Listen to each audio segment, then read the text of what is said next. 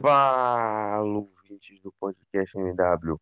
Hoje a gente está aqui para mais uma gravação e hoje eu estou na presença do Guilherme e do Otávio. Eles, eles dois vão estar me acompanhando nessa entrevista, né? Hoje a gente vai estar entrevistando o Otávio Hoffman, ele que é analista de desempenho, trabalha ali na área de educação física, já passou por clubes como Atlético, Atlético Goianiense e diversos trabalhos, já viajou bastante, né? Tem um vasto conhecimento sobre futebol. Otávio, se apresenta aí para o pessoal que está em casa, está nos ouvindo conta mais um pouco mais, conta mais um pouco sobre você. Opa, tudo certo, Davi. É, boa noite a todos que estão escutando este podcast. Boa noite, Davi. Boa noite, Guilherme. Bom, respondendo à pergunta, quem é o Otávio? Bom, meu nome é Otávio Hoffman, tenho 24 anos, né? eu faço faculdade de Educação Física pela Universidade Federal de Uberlândia, em Minas Gerais. E desde que eu entrei na faculdade, eu tenho a certeza de que o que eu quero trabalhar é com o futebol, mais especificamente na área de análise de desempenho e mercado. É, eu entrei para o mundo dos clubes em outubro do ano passado com a equipe do Real Ariquemes Esporte Clube, lá de Rondônia, é, disputando primeiramente né, o Campeonato Brasileiro Feminino Série A2, chegamos até as oitavas de final esse ano voltei para a equipe feminina e juntamente estive com a equipe masculina, onde estivemos aí no Campeonato Estadual e no Brasileiro Série D. E recentemente tive uma experiência prática né, no Atlético Goianiense, fiquei 15 dias lá, intercalando entre as categorias sub-13 até o sub-20 nas categorias de base. Foi uma experiência muito proveitosa, onde pude aplicar conhecimentos adquiridos durante a minha carreira, minha curta carreira, né? no, no futebol e que tem tudo para ser alavancado. Entendi, entendi, Otávio. É, agora, minha primeira pergunta, vou perguntar um pouco mais sobre você, né? Como foi trabalhar nesses clubes, né? Como foi trabalhar nesse último clube que você falou, no Atlético Goianiense? Como foi é, a sua introdução nos clubes, né? Porque eu acredito que seja, às vezes, um sonho de muita gente, né? Pessoa que está fazendo educação física, não só educação física, mas que curte futebol em geral e pensa em trabalhar nisso, é entrar em um clube, como é que é o dia a dia, como é aquele ambiente, como foi trabalhar no feminino. Conta um pouco mais pra gente. Então, Davi, a situação é a seguinte. É, para trabalhar no futebol, como em qualquer meio, é fundamental ter preparo, né? ter cursos, estudar bastante sobre o tema, né?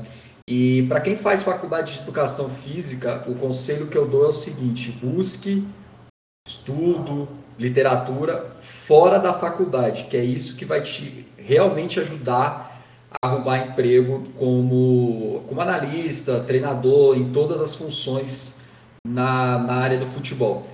Exceto talvez preparação física, porque a preparação física ela já meio que exige o, o diploma né, de, de educação física e alguns clubes já pedem até mais do que uma graduação, né, uma especialização, uma pós ou até o um mestrado. É, eu comecei em outubro do ano passado na equipe do Real Ariquemes, a convite do técnico Paulo Eduardo, né? é, porque na época eu a minha ida para o Atlético Goianiense estava marcada para janeiro, né? então eu pensei, Vou pegar uma experiência aqui no Real Ariquemes, né? Ah, eu estava à distância, né? Lembrando que eu faço essa análise para o Real Ariquemes aqui de Uberlândia, né? É uma das modalidades de análise de desempenho, né? Que é a análise à distância. E tem vantagens e desvantagens, né? A vantagem é a questão do custo, né? É, é mais barato, né? Nesse ponto, nesse sentido, para o clube, né? Implementar a análise de desempenho. E, e a questão de você poder pegar uma experiência, né? Porque saindo da faculdade sem uma experiência é, para se inserir logo depois que você sai é complicado. Né? Já é complicado com alguma experiência que você obteve na faculdade. Sem ela é mais difícil ainda. Né? E aí a gente, eu, fazia, eu fazia os relatórios, né, juntamente com a análise de vídeo e mandava via WhatsApp para o, o clube lá que estava situado lá em Rondônia, né? Aí em janeiro fiz uma pré-temporada no Uberlândia Esporte Clube, né? iniciativas a partir do futebol interativo, que possui cursos excepcionais, é uma oportunidade muito boa para quem quer entrar no futebol, é uma dica que eu deixo para quem quer entrar no meio do futebol, né? Recomendo os cursos do futebol interativo. E aí fiz uma experiência prática no Uberlândia de um mês, fiquei a pré-temporada lá. E agora em agosto eu fui para o Atlético Goianiense, fiquei duas semanas lá acompanhando as equipes, né? A diferença do, do modelo de análise. Então, quando na análise à distância você tem a vantagem do custo e de você obter uma experiência, só que a grande desvantagem é você não poder acompanhar o processo de treino, que é muito importante para, para o analista observar o modelo de jogo desenvolvido pelo treinador, né? Outra, outra modalidade que eu vi no Atlético Goianiense, que são as duas mais conhecidas, né? que é a parte que o analista fica no campo, né, como se fosse um, um, auxiliar ali na, na área técnica, e também tem a parte da sala, que ele vai redigir os relatórios e os vídeos para serem passados às comissões e aos atletas. E parte da minha vivência também delimita o seguinte, né, pelo menos no que eu percebi até agora, né, que se o analista ele ficar todo o tempo dentro de campo, dificilmente ele vai cumprir as funções dele de fazer relatórios e vídeos, porque a maioria dos clubes, né, eles dispõem de apenas um analista, um profissional que trabalha nessa área. Outros clubes nem têm, e vários clubes, inclusive, que jogam a Série D do Campeonato Brasileiro, né, que é uma competição que é vitrine né, para o cenário nacional, uma grande vitrine, por sinal, né, porque são 68 clubes que disputam. E se há um profissional, é muito difícil dele conciliar todo o tempo no campo com a área que ele tem que fazer relatórios e produzir vídeos. Se há um clube mais estruturado, que, por exemplo, já tem três, quatro, cinco analistas, aí já é, já é separado, né? Eu pelo menos percebi que é separado. Onde fica um analista na beira do campo, ele só fica na beira do campo Alguns podem intercalar entre campo e, e sala, e um outro que teoricamente vai ficar mais na sala produzindo esses relatórios. É uma área que está em constante crescimento, mas que necessita de uma valorização maior dos clubes, pois é um trabalho bastante complexo, não é fácil trabalhar com análise de desempenho e mercado. A gente toma muitas decisões que refletem no futuro do clube e a importância de, deve ser dada a estes profissionais tão importantes dentro da comissão técnica. Entendi, entendi. É, agora eu gostaria de passar para o Guilherme para ele fazer a pergunta dele e o complemento sobre a fala do Otávio. É, boa noite, Otávio, tudo bem? É, eu boa queria noite, saber. Tudo certo? Tudo certo. Eu queria saber mais ou menos se você poderia explicar mais ou menos como funciona o analista de mercado dentro do futebol. Porque você pode ver os grandes clubes como, por exemplo, Flamengo, olhando lá, vem, já essa semana já tá, tá vendo três jogadores do Flamengo. E como funciona o analista de mercado para um clube menor que não tem tanta tanto, tanto poder financeiro quanto os clubes maiores. Eu queria que você, se pudesse discorrer um pouquinho sobre o tema. Obrigado.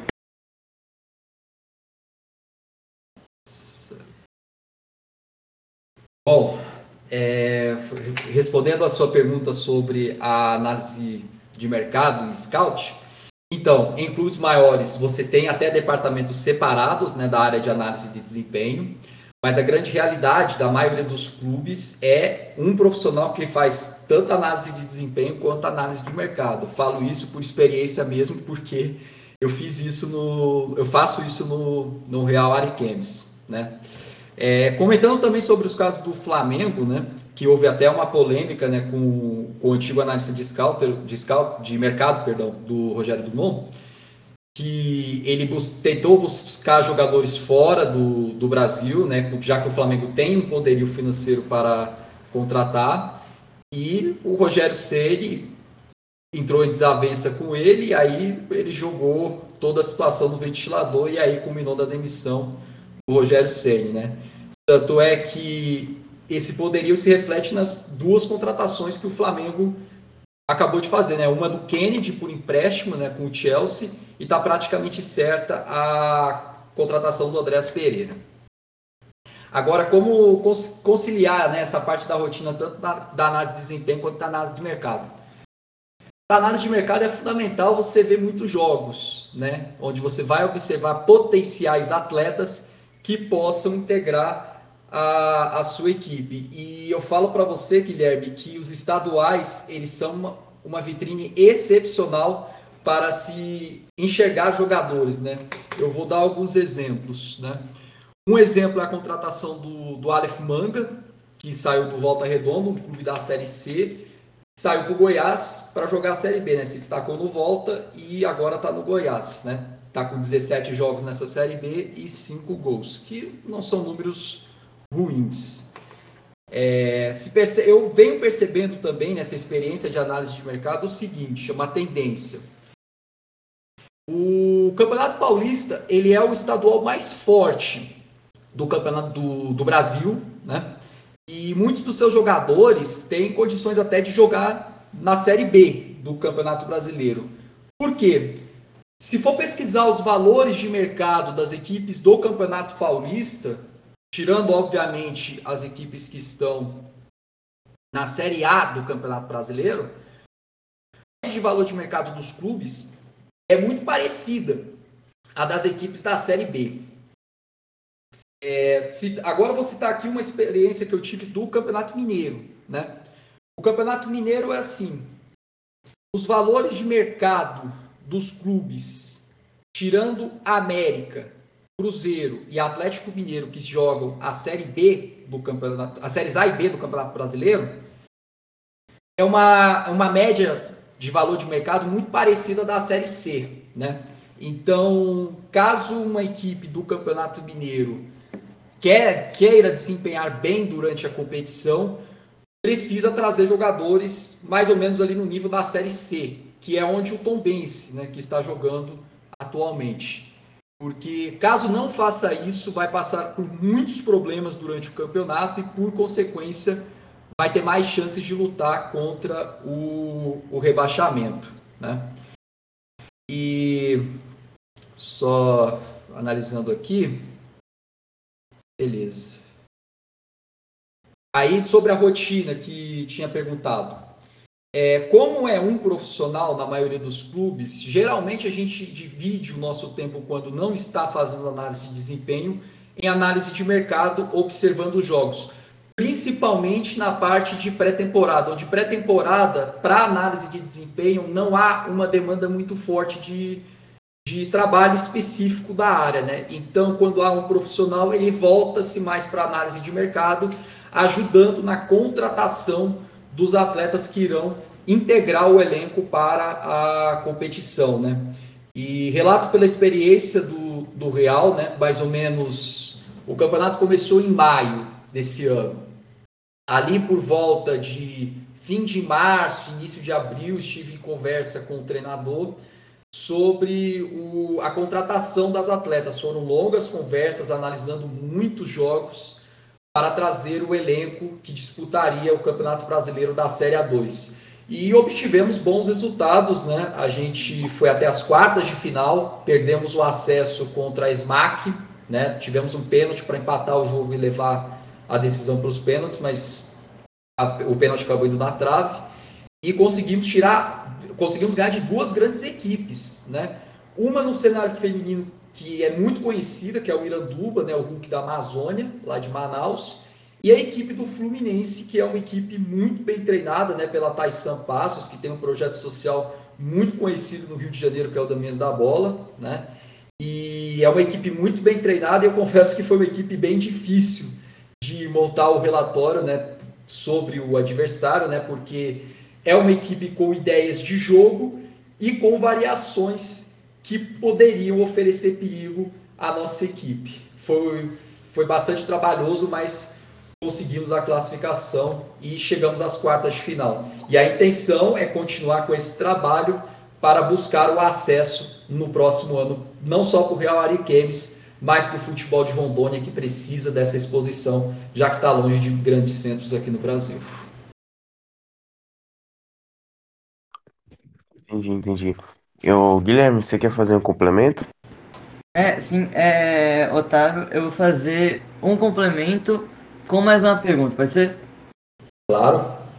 É, você falando do, do estaduais que é importante para fazer scout de jogadores, você vê, eu acho que o principal exemplo que teve nos últimos anos era o próprio é, Gabriel Martinelli.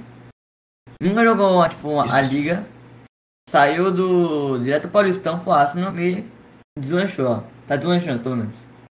E a segunda pergunta é, você vê que teve, tava tendo um boato no, nos últimos tempos de meio que criar uma Premier League no Brasil. E com isso ia meio que enxutar os estaduais.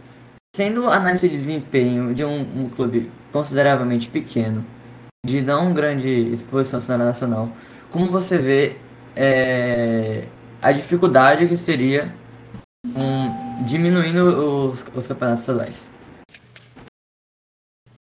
Certo. É, comentando sobre o Gabriel Martinelli, ele realmente foi um grande achado, né? Só que aí na questão do Gabriel Martinelli, eu acredito que também tem a questão pessoal e familiar, né? Porque ele já tinha feito parte da base do Corinthians, já era de destaque lá, mas acho que por questões familiares ele voltou para o Ituano em 2019, despontou, foi aquele fenômeno e agora está no Arsenal, despontando com certeza. Né? Sobre a Premier League, a tal da Premier League no Brasil para enxutar os estaduais. Eu acho o seguinte, Guilherme, é... os estaduais, de certa forma, eles já correspondem como se fosse um escalão né, do futebol brasileiro. Por quê? Eles classificam as equipes para a Série D. Né? Por exemplo, é, a Série D, que é a última divisão do nacional né, do Campeonato Brasileiro, é, ela tem as suas equipes, ela não é fixa né, na, em termos de equipes, as equipes vão mudando ano após ano, de acordo com a campanha dos estaduais, e meio que assim, a primeira divisão dos estaduais aqui no Brasil seria equivalente a uma hipotética quinta divisão do, do futebol brasileiro. A segunda seria equivalente à sexta e, e por aí vai. Só que também tem a questão do, do nível técnico, né? Porque, vamos supor, as equipes de São Paulo que jogam a, a Série A, a 1 né, do Campeonato Paulista, obviamente que tem um nível bem mais alto do que a primeira divisão do Campeonato de Rondônia, do Acre, dali da região norte, né? Mas que dá vaga na mesma competição, né? Isso reflete também no clube, no, na quantidade de clubes que sobem né, para a Série C, que é maior em alguns estados, em outros estados ainda não conseguiram colocar uma equipe promovida na, na Série C.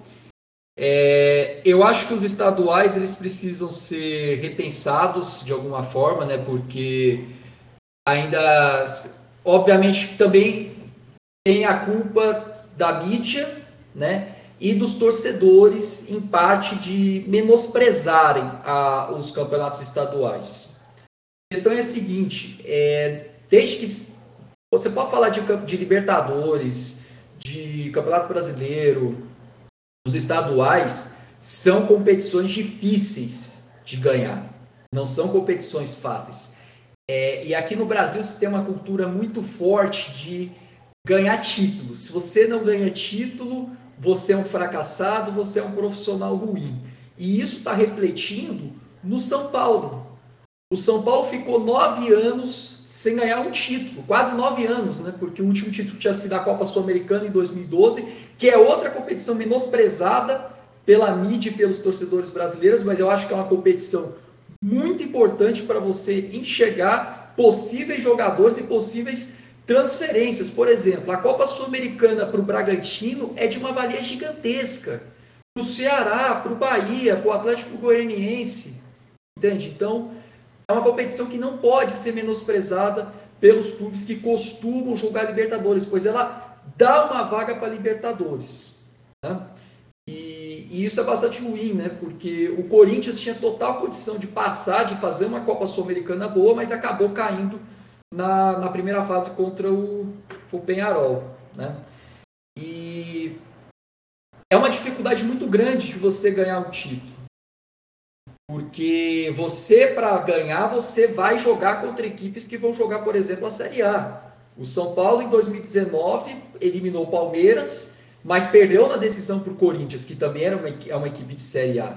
E em 2021, né, esse ano, derrotou a equipe do Palmeiras, que também joga a Série A e que ontem derrotou, o Palmeiras derrotou a equipe do São Paulo no, pela Libertadores. Então, acho que eles precisam ser repensados e mostrar a importância também de revelar jogadores, né? Porque naturalmente você joga, você não vai jogar somente contra equipes da Série A, no caso, por exemplo, do Campeonato Paulista, de você revelar jogadores, você colocar um jogador sub-20, um sub-23, essa é a oportunidade a mais adequada para você lançar os atletas, não lançar durante um Campeonato Brasileiro, durante uma Copa Libertadores, é muito arriscado, porque se ele for mal, ele acaba sendo queimado.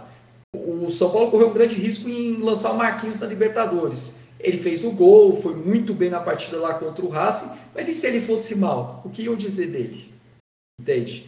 Então, os estaduais para as equipes grandes deveria é essa função, né, de ver os atletas, potenciais atletas que vão jogar, que podem compor a equipe no Campeonato Brasileiro, na Libertadores, na Copa do Brasil, que são competições de nível mais alto.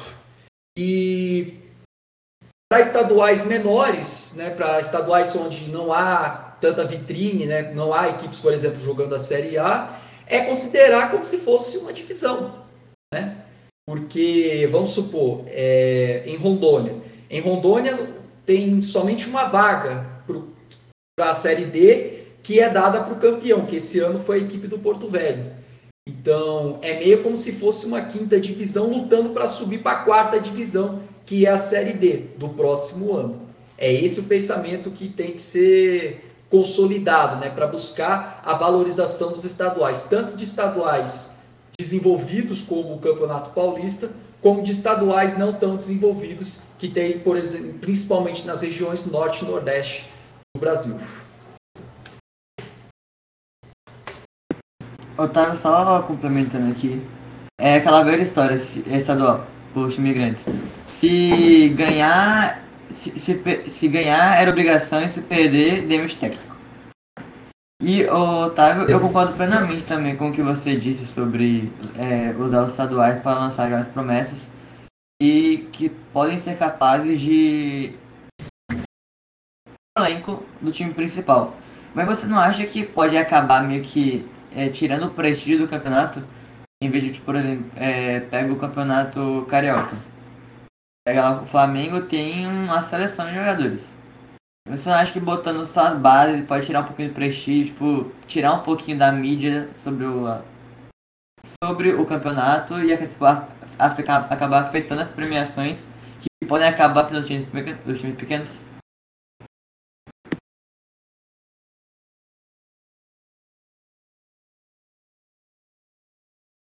Sim, Guilherme, tem esse risco, concordo com, com você, né? Mas nós temos que também ter cuidado na hora de lançar esses atletas, né? Porque é arriscado você também colocar somente atletas sub-20 e sub-23 para jogar os estaduais enquanto o time principal descansa. Vou citar aqui alguns exemplos, né? O Atlético Paranaense teve um ano que ficou, não passou para a fase final, teve que disputar o rebaixamento e aí colocou os atletas da equipe principal para não cair para a segunda divisão do Paraná. O São Paulo, na partida contra o 4 de julho da Série D do Campeonato Brasileiro, é, partida mata-mata, levou uma equipe praticamente sub-23 e no banco tinha praticamente jogadores da categoria sub-20, né? Então, um caminho a ser tomado é justamente essa mescla, né, entre jogadores da base, jogadores mais jovens com os jogadores experientes, né? E aí você, e aí uma opção também é colocar os atletas da equipe principal para, por exemplo, jogar confrontos contra equipes da Série A, porque você também tem clássico Flamengo Fluminense no Campeonato Carioca, São Paulo Palmeiras no Campeonato Paulista, e aí realmente é um, é um risco. E aí você usa pode usar esses clássicos para testar, né? Testar a, a sua equipe, né? a equipe principal, para as competições que vêm a seguir. E realmente esse pensamento que colocou do ganhar estadual, estadual é obrigação, se perder vexame, é também uma outra cultura que infelizmente precisa ser mudada aqui no, no Brasil, né? Já que os estaduais eles antigamente tinham muito prestígio, né? Agora quase que suprimidos, né? Pelo, pelas competições nacionais e eu reitero também o meu argumento de que ganhar um estadual ou qualquer torneio que seja é muito difícil, tem que enfrentar adversários duríssimos e que perder de certa forma não é um vexame. Só vai ser um vexame dependendo de contra quem que você vai perder e da forma como você vai perder. Um exemplo aqui foi a eliminação do São Paulo no passado para o Mirassol, que era uma equipe da quarta divisão na época, jogando em casa em jogo único.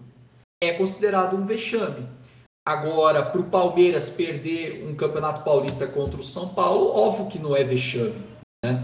Pois se trata de uma equipe da da primeira divisão e que vinha numa crescente muito boa.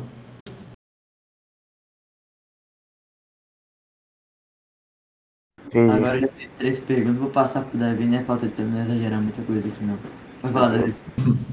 Valeu, valeu, Muito bom, né, Otávio, o que você falou, né? Tanto na sua primeira parte, né, falando sobre os estaduais, né, que precisa passar por um projeto de desenvolvimento é, até para os clubes menores, até para os clubes maiores, né? Porque muitos times, por exemplo, o Flamengo, assim, não tem muito muito o que fazer assim no campeonato. Geralmente ele vai levar, às vezes tem o Fluminense que às vezes faz à frente. Então precisa se desenvolver. Só fazendo um adendo, desculpa te interromper. Pode falar. O Flamengo, o Flamengo comemorou esse ano o Hexatri, né? Pela sexta é. vez o Flamengo foi tricampeão carioca, né? Aí é. quando consegue feitos assim expressivos, aí que, aí que, se, aí que realmente o clube, os torcedores, a instituição valoriza a conquista é. do, do estadual. Realmente, é isso que eu iria falar um pouco mais pra frente, né? Até citar o Corinthians, que eu ia citar, né? Quando ganhou o tricampeonato, poderia ganhar quatro vezes, né? Aí o Palmeiras, o próprio Palmeiras chamou o presidente, né? Chamou de Paulistinha, mas ganhou em 2020, foi uma coisa enorme, né? Então, Acho que a gente precisa balancear mais isso, né? Não é porque o time que, que, que perdeu é, vai, vai, é um péssimo time, é um time que não vai ganhar nada. E também não é o time que ganhou, que também é garantia de qualquer coisa, né? A gente vê o Grêmio aí, eu sempre cito como exemplo, né? Por mais que tenha, tenha alguns problemas ali uma fase muito boa do Marinho, mas o Santos, o Santos no Paulista de 2020, ano passado, caiu na semifinal, fez um, um, uma bela Copa do Brasil, um belo brasileiro, chegou até a final da Libertadores. Passou por Boca, por Barcelona de Guayaquil, por, por LDU, não sei se passou pelo Barcelona, Barcelona de Guayaquil, mas times bons, Boca, um grande time de tradição, conseguiu chegar até a final. Então acho que a gente precisa dar uma balanceada melhor sobre isso, sobre campeonatos estaduais, até por ser muito importante para os times de menor exposição, né? Como o Guilherme falou. É, a minha pergunta, Otávio, agora eu vou perguntar mais sobre o Scouter. Como é a realidade do analista, né? Eu sei que você, é, não sei se você tem um, um trabalho mais a fundo, você já exerce totalmente a profissão, mas em breve, tomara que você consiga exercer.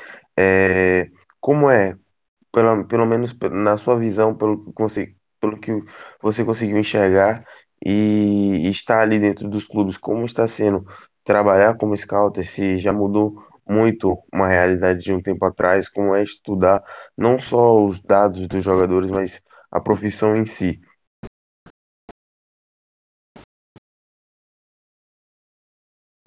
Certo.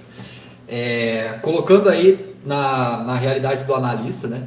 Assim, é uma realidade de bastante trabalho e também, de certa forma, para mim é um trabalho dobrado, porque eu curso a faculdade, né, e tenho pretensão de formar. É, ainda se tem muito dessa incerteza sobre a análise de desempenho, sobre até uma certa desconfiança com profissionais da área, né?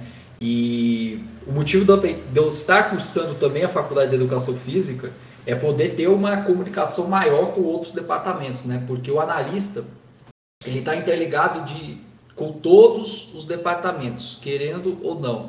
ele vai ter uma ligação com o preparador físico, ele vai ter uma ligação com a principal ligação seria é com o auxiliar técnico, né? Mas vai ter comunicação muito forte também com o treinador.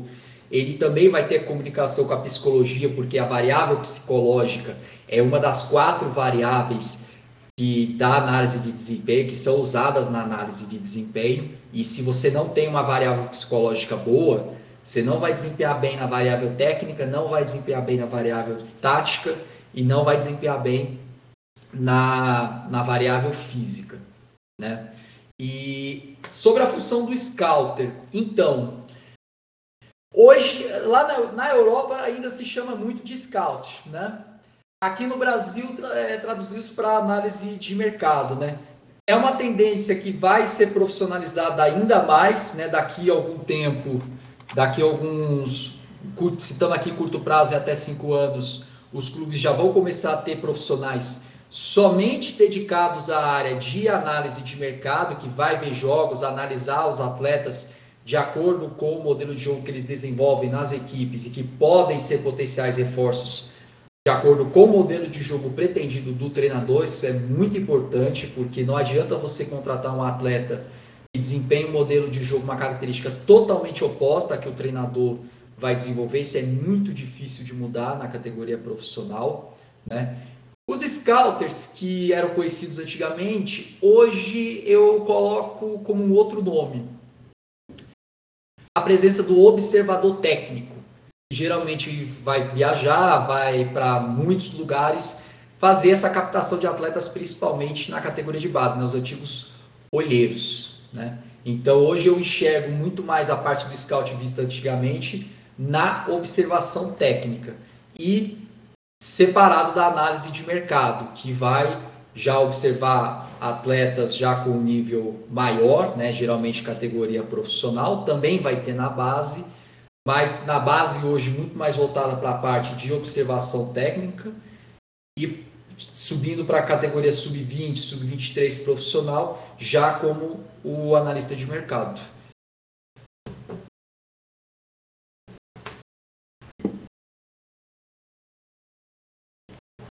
Entendi. É, já estou levando agora a entrevista mais para a parte final. É, Guilherme, você tem alguma coisa para falar, fazer uma última pergunta aí e fazer suas considerações ao Otávio? Otávio, eu tenho mais duas perguntas que são mais levadas para o lado pessoal. Tudo bem? Pode ser. Eu queria. É, eu quero saber, desde quando o Otavinho lá, pequenininho, o Otavinho Hoffmanzinho, de, decidiu que queria se tornar. Que decidiu que queria trabalhar com futebol. E desde quando você decidiu que queria trabalhar com, é, como analista? É uma pergunta que eu queria fazer.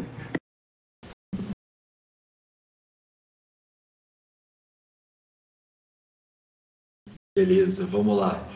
É, então, desde que eu me conheço por gente, eu sempre tive uma paixão por futebol, né, influenciada pelo, pelo meu saudoso avô Valdomiro, né, que descansa em paz. É, ele era São Paulino, né, então acho que meio que você já pode entender para qual time eu torço, né.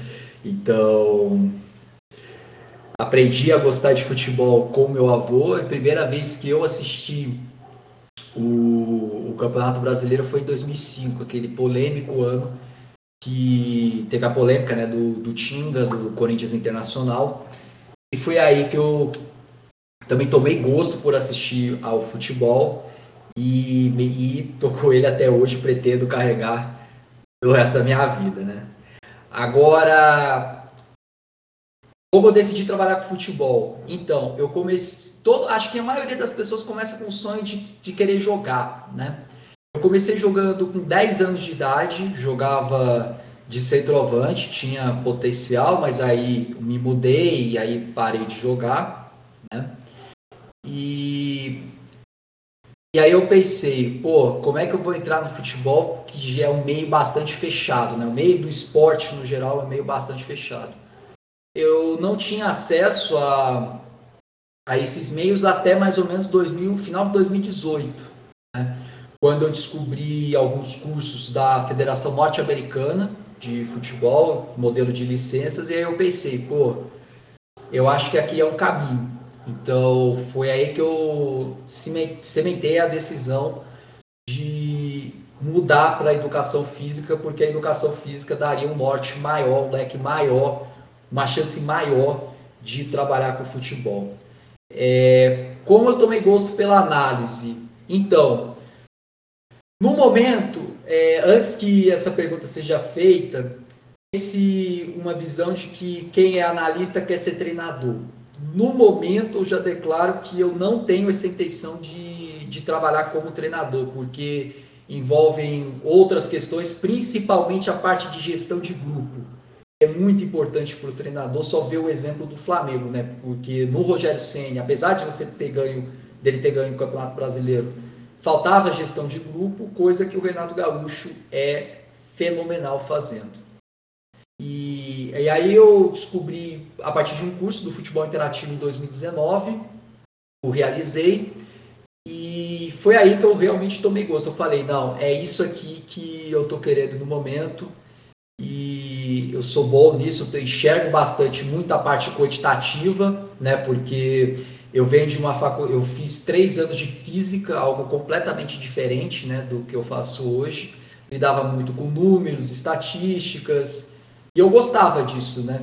Eu gosto bastante dessas matérias aí de probabilidade, né, de quantos por cento tem chance de classificar para Libertadores, rebaixamento.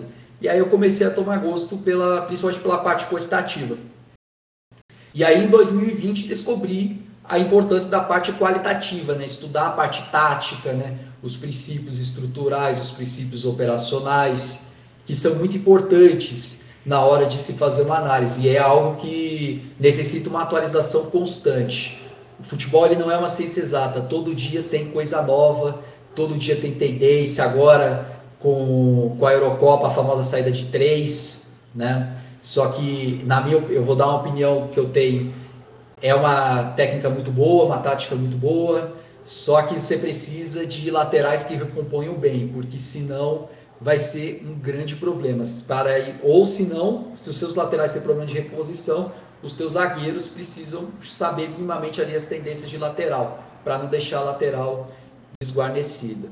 E essa atualização ela é constante para qualquer carreira, principalmente aqui no futebol. Todo dia tem coisa nova, então a gente tem que buscar essa atualização constante a partir de muito estudo e trabalho, porque para quem não é ex-atleta aqui no Brasil, aqui no mundo também, mas aqui no Brasil é bastante exacerbada essa questão de, de ex-atleta ter mais facilidade de ingressar no meio, só ver também a parte das licenças de treinador né, da CBF. E para quem não, não jogou, tem esse trabalho dobrado, mas a atualização ela é constante, eu estou sempre em busca de conhecimentos novos para poder melhorar o meu trabalho, para poder ser um analista melhor. Eu tenho certeza que hoje, faz 10 meses que eu entrei no futebol, eu sou um analista muito melhor do que era 10 meses atrás.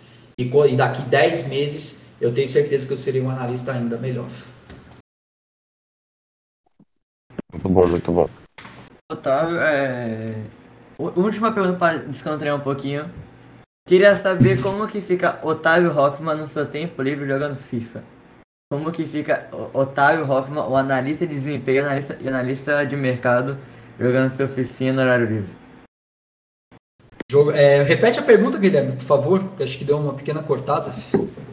É, eu queria saber se, se você joga algum jogo de videogame lá, um FIFA, assim, por exemplo, um PES. Eu queria saber ah, como que fica Otávio Hoffman, analista de desempenho, analista de mercado, jogando seu FIFA à tarde. É uma curiosidade minha. Olha, eu vou te falar uma coisa. Eu confesso que eu sou péssimo jogando FIFA e PES, porque acho que também pela questão da experiência, né? Eu eu não tenho videogame já faz, sei lá, cinco anos, então não tenho experiência para falar né, sobre falar e jogar né, sobre FIFA e PES. Então, eu confesso que, eu, que não é meu forte, eu sou péssimo jogando esportes. Mas se eu tiver a base para jogar, Ah, eu jogaria com certeza todos os, quase todos os dias para poder aprender mais sobre o, os esportes e também sobre técnicas e táticas, né? Porque esportes você pode desenvolver parte técnica e tática. Só ver o exemplo do Futebol Manager, porque tem vários técnicos aí mundo afora que jogam Futebol Manager e que até são efetivados em alguns clubes, né? Um exemplo que eu vi recente foi de um técnico foi efetivado acho que na quinta divisão da Inglaterra a partir do Football Manager. E por sinal é, é hoje é o meu jogo favorito da, da área do futebol. E aliás, aqui no, no, no podcast MW tem um episódio com o Carlos Salvador falando sobre futebol virtual e real, como o futebol virtual pode auxiliar no futebol real. É, Agora só, só, só fazendo encerramento aqui, gostaria de primeiramente agradecer ao Otávio, né, por ter achado um horário aí na, na agenda dele. A gente já tinha marcado na semana passada, mas um desacerto, não problema com o horário, mas essa semana a gente conseguiu marcar. É, muito bom episódio, consegui aprender bastante. Espero que você também tenha conseguido aprender com a gente, né? A gente tenha passado algum conhecimento, consegui aprender muito. É, Guilherme, fala aí um pouco mais. Agradeço ao Otávio, fala um pouco o que você achou da entrevista e tal. É, Otávio, eu gostei muito da entrevista, é, consegui absorver bastante conhecimento que até eu, eu, não, eu não sabia. Teve um tempo que eu até pensava em trabalhar com isso, agora ainda estou um pouco na dúvida, mas eu vou levar essa entrevista em consideração. É, eu queria agradecer a você por disponibilizar seu tempo, deve ser um tempo muito corrido com faculdade, agora trabalho. E é, que você possa voltar um, te um tempo para frente para voltar a começar de novo. E se você teria alguma coisa para falar para o nosso público, também agradeceria. Então, valeu. Certo. É, eu só tenho a agradecer pela oportunidade de poder estar neste podcast com você, Davi, com você, Guilherme porque é muito importante se discutir né, sobre futebol aqui no Brasil. Não podemos nos basear em achismos, né, que infelizmente é um grande problema que temos no Brasil, não só no futebol, mas na ciência como um todo. Né. Inclusive, os valores que eu cito de análise de mercado são, são fontes do Transfer Market, né, que é o meu site, meu site favorito para fazer análise de mercado, que é uma área que eu também tenho bastante gosto, né? De, de trabalhar, tanto análise de desempenho quanto análise de mercado, eu gosto das duas. E especialmente da análise de mercado, justamente para analisar atletas, ver valores de mercado, ver se um contrato pode ser bom ou ruim, né? É, tem bastante estudo nesse ponto. E deixar um recado também para quem deseja entrar no futebol. É, tenham muita resiliência, certo? e sempre estejam preparados para uma possível derrota, porque infelizmente futebol, esporte como um todo, não é só vitórias, não é uma maravilha gigante igual se pensa, né? Vou até parafrasear aqui uma, o Galvão Bueno, que seria muito bom o Brasil ganhar todas as Copas do Mundo, mas não teria graça nenhuma em assistir porque a gente já saberia o resultado final, né? O esporte lhe dá essa imprevisibilidade, por isso a Copa do Mundo, Libertadores é, e outras competições são mágicas por isso, né? E sobre a resiliência é muito necessária para lidar com os momentos de derrota, e eu falo isso por experiência própria, né? Depois da perda do o campeonato estadual para o Porto Velho, para a perda do acesso para a primeira divisão do feminino. É, exigiu bastante resiliência da minha parte e vem exigindo até hoje, né? Então, e a gente vai ficar pensando até o próximo campeonato, pô, o que, que a gente podia ter feito e tal, a gente vai pensar, a gente vai trabalhar para superar essas derrotas, né? Porque o, não são as vitórias que te definem, mas como você reage às derrotas. Isso é muito importante para quem quer trabalhar com o futebol. Então é isso. Muito obrigado mesmo, Otávio. a pessoa que, que escutou até o final. É só lembrar que as nossas redes sociais vão estar aí na descrição. A minha, do Guilherme, do. É só, por último, tem algum projeto que você está elaborando, você quer dar divulgada aqui alguma coisa, mandar um salve? Então, é, como eu estou trabalhando em clubes, é uma rotina bastante intensa, eu tenho alguns projetos na cabeça, mas ainda não mas aí, no momento não pretendo executá-los. Mas eu vou deixar aqui, por exemplo, o tema do meu TCC, que eu vou fazer na área de análise de redes, que é uma tendência nova que está sendo descoberta aí no futebol, né? Que mede o nível de interação dos atletas a partir do, do passe, que é o que eu estou fazendo, mas pode se fazer a partir de lançamentos, dentre outras variáveis. E assim, pensando também já para o próximo ano, tenho o projeto de criar uma página, né, principalmente voltada para análises da série C e série D, que percebendo nessa trajetória que eu venho no futebol, carecem muito né, de, de análise de desempenho em mercado. Então, é uma ideia que eu tenho, mas que vou deixando aí para o próximo ano, provavelmente devido à intensidade da minha rotina de faculdade e clubes. Opa, coisa boa. Qualquer coisa a gente já vê essa questão da sua página e faz uma parceria para a gente estar tá fazendo divulgação. Muito bom, muito obrigado a todos os ouvintes que ficaram até o final.